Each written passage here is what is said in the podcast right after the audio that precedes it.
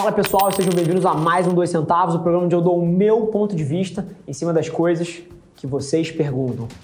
Fala pessoal, Rafa aqui, seja bem-vindo a mais um episódio da nossa experiência em áudio, onde a gente compartilha com vocês conteúdos sobre marketing, venda, gestão, negócios, tudo que precisa estar no playbook de alguém que está nas trincheiras construindo o seu sonho. Então, antes da gente começar, queria te contar um segredo. Ia significar muito para mim saber que você está tirando o máximo desse conteúdo, então não se esquece de tirar um print da sua tela, postar nas stories e me marcar para eu saber que você está ouvindo.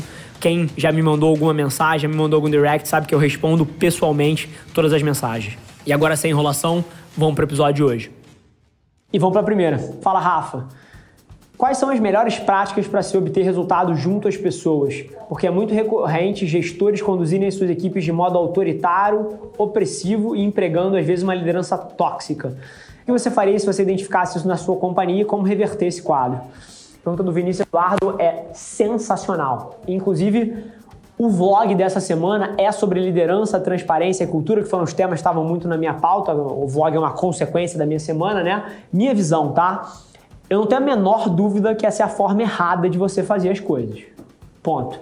A minha visão é de liderança por contexto. Eu acredito profundamente que a melhor forma de você liderar uma companhia é você, número um, liderar por exemplo. Número dois, é você dar contexto para as pessoas, eu vou explicar um pouquinho com a minha visão disso. E a terceira é você ser radicalmente transparente. São os três pilares. Então, primeiro, liderança. É impossível você querer, no core da empresa, pedir para as pessoas fazerem coisas que você não faz. É impossível. Se você não estiver puxando o carro, você pode ter certeza. Quando eu digo você, é a liderança da empresa, não é um ser humano só.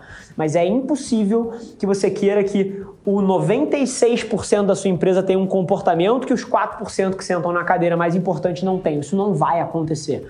A cultura da sua empresa é um reflexo das atitudes dos seus líderes. Ponto. Agora, contexto, que é o contrário da liderança opressora, da liderança por controle.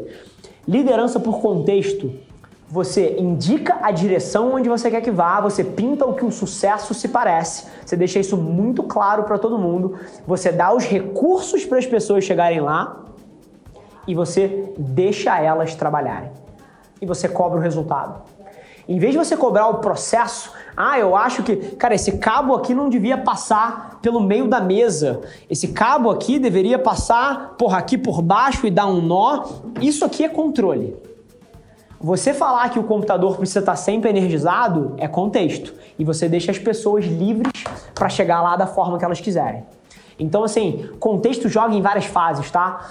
A gente vive num ambiente num, e num mundo que muda muito rápido, tudo é volátil tudo é ambíguo, tudo é incerto e tudo é complexo. Se você dá contexto para as pessoas, ou seja, tanto no macro quanto no micro, tá? Contexto macro passa por iniciativas como as que a gente tem, onde a gente abre os resultados da empresa para todo mundo, onde a gente diz o que está dando certo, o que está dando errado, o que, que a gente está fazendo, por revisões de futuro. A gente dá contexto macro para todo mundo que está aqui dentro. E depois a gente dá contexto micro. A pessoa que está sentada, ela não tem dúvida em relação ao que é um trabalho bem feito, ao que ela vai ser cobrada, o que, que precisa ser atingido, pô, em termos de resultado. A forma que ela vai fazer, foda-se. Sim, eu não podia ligar menos se você vai passar o cabo por aqui, se você vai passar, porra, o cabo, porra, por um túnel invisível. Assim, eu quero o computador ligado. Encontre uma forma de chegar lá.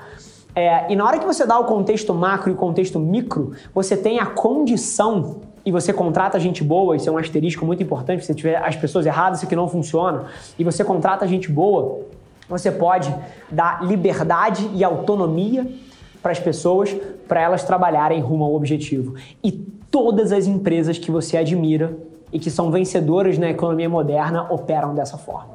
Então, assim, essa liderança por opressão, essa liderança por microgerenciamento, por, pô, todo mundo quer opinar na forma que está sendo feito e não está ligando tanto para o resultado, isso é gente que não sabe o que está fazendo. Então, assim, se você trabalha numa empresa dessa, sinceramente, óbvio que tenha noção de se você pode ou não abrir mão, mas procure ativamente alguma coisa melhor, procure uma liderança que esteja muito mais preocupada em te dar o contexto e te dar autonomia e depois te cobra resultado e cobra resultado mesmo.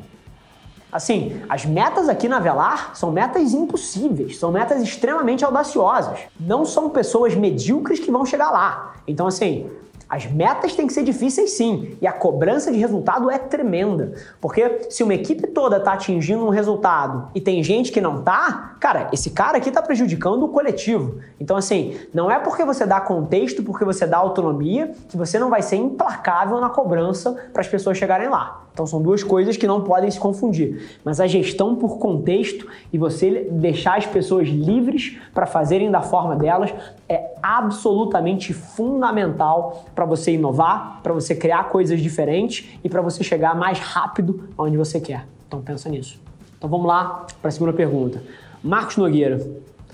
Adorei que fala de liderança também, então vai criar uma, uma linha coesa. Rafa, por falar em liderança, como ter uma conversa difícil com uma liderança difícil, alguém que é reativo, eu tô, tô, lendo dessa forma.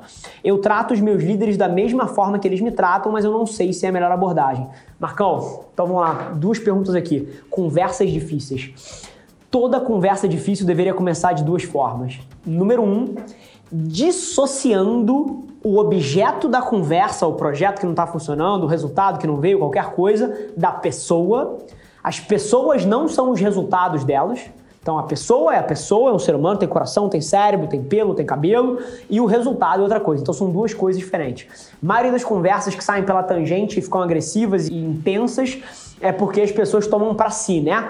Esse feedback que você está dando aqui é um feedback sobre mim. Então se isso aqui tá, não está funcionando, quer dizer que eu não sou bom o suficiente. Não. Não é sobre isso.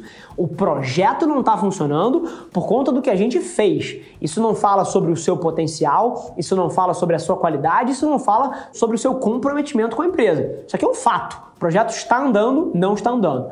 Então, primeiro passo, dissociar a pessoa do objeto da conversa. Segundo passo, deixar muito claro. E aí, se você estiver falando da boca para fora, fica nítido e nada disso funciona, tá? Mas se você conseguir encontrar no seu coração e na sua forma de enxergar o mundo empatia pela pessoa, cara, essa conversa sai muito bem. Que são coisas do tipo, cara, sei lá, vamos supor que a pessoa se chama Ana Laura.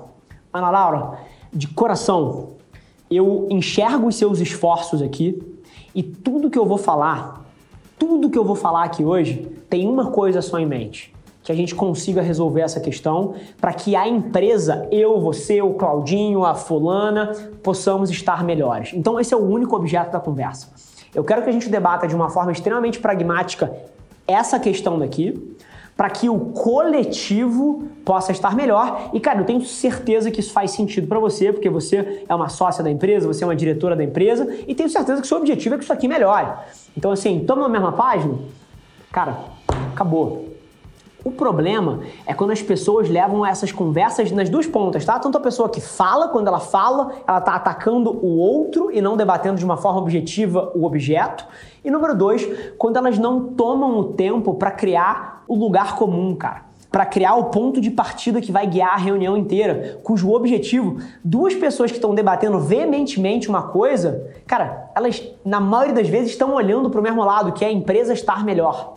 Então, assim, na hora que você estabelece um terreno comum e você coloca com empatia sobre o que é aquele debate e você dissocia a pessoa do objeto, você está muito bem posicionado para ter uma, um debate produtivo. Agora, a sua segunda pergunta: tratar as pessoas da mesma forma que elas te tratam. Cara, eu acredito que isso não deveria ser nem no nível executivo da empresa, tá? No nível de diretoria da empresa. Isso é para todos os níveis. Todos.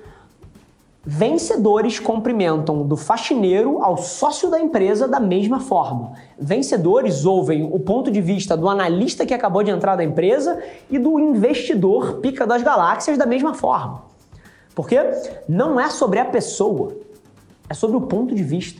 Então, assim, e as outras coisas do tipo respeito, consideração, carinho, educação, isso é padrão para todos os seres humanos.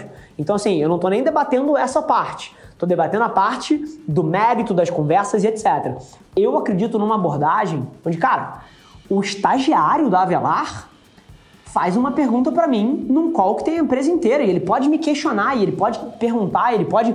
Cara, não existe diferença E numa reunião que tem três diretores de criação, porra, hiper premiados e tem, cara, um designer ou um redator publicitário no seu primeiro ano de carreira, se o ponto de vista desse cara daqui for melhor que o dos outros, é o desse cara aqui que tem que vencer.